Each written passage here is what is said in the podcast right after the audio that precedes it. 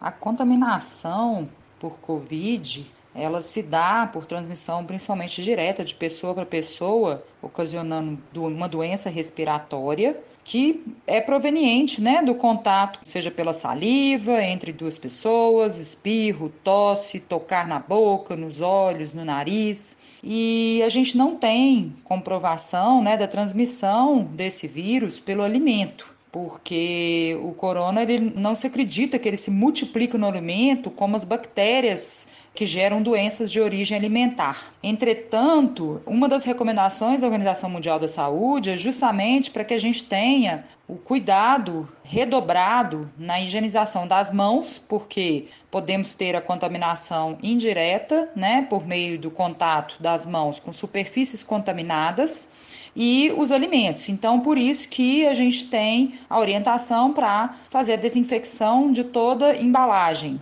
mas um cuidado que a gente tem que ter na hora das compras e que isso envolve o cuidado do manipulador de alimentos é separar os alimentos crus de outros alimentos, uns dos outros. Por exemplo, separar a carne crua, seja carne vermelha, frango, peixes, frutos do mar, né, ovos, dos próprios vegetais e das frutas porque a gente tem um risco de contaminação, já que são alimentos frescos que têm nutrientes para o desenvolvimento de bactérias. Então, quando a gente chega em casa, uma das questões que a gente tem que fazer é guardar esses alimentos frescos, limpar, fazer a cocção e, e congelar e nesse preparo desses alimentos, uma das questões que a gente tem que tomar cuidado é a contaminação cruzada, que ocorre quando você tem a transferência de micro-organismos patogênicos que estão presentes, ou seja, que são causadores de doenças, mas e que estão presentes nesses alimentos crus, de um alimento que em geral está contaminado, esse alimento cru, para outro alimento. Então, muitas vezes, né, você utilizar uma tábua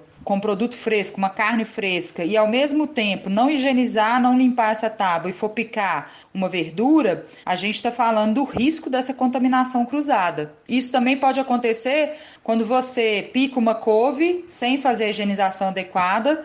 e faz a, o corte de uma carne já preparada, cozida e leva à mesa. Então a gente teria risco. Então não se recomenda né, misturar um alimento cozido no mesmo prato que tenha, por exemplo, carnes cruas, aves, frutos do mar ou ovos. E muitas pessoas desconhecem né, que utilizar a mesma faca para cortar a carne crua e em seguida a carne já preparada podem transferir né, micro-organismos que fazem mal à nossa saúde. As tábuas de carne mais recomendadas são as tábuas de vidro, porque elas têm fácil higienização. Aquelas pessoas que usam tábuas de madeira ou de plástico devem fazer a desinfecção, todo alimento que for manipular nessa tábua, fazer a imersão dessa tábua numa bacia com um litro de água e 25 ml, né, ou meio copinho de café de água sanitária e deixar por 15 minutinhos, enxaguar e assim essa tábua vai estar higienizada. Mas em geral a duração, né, o tempo de duração dessa tábua ali é limitado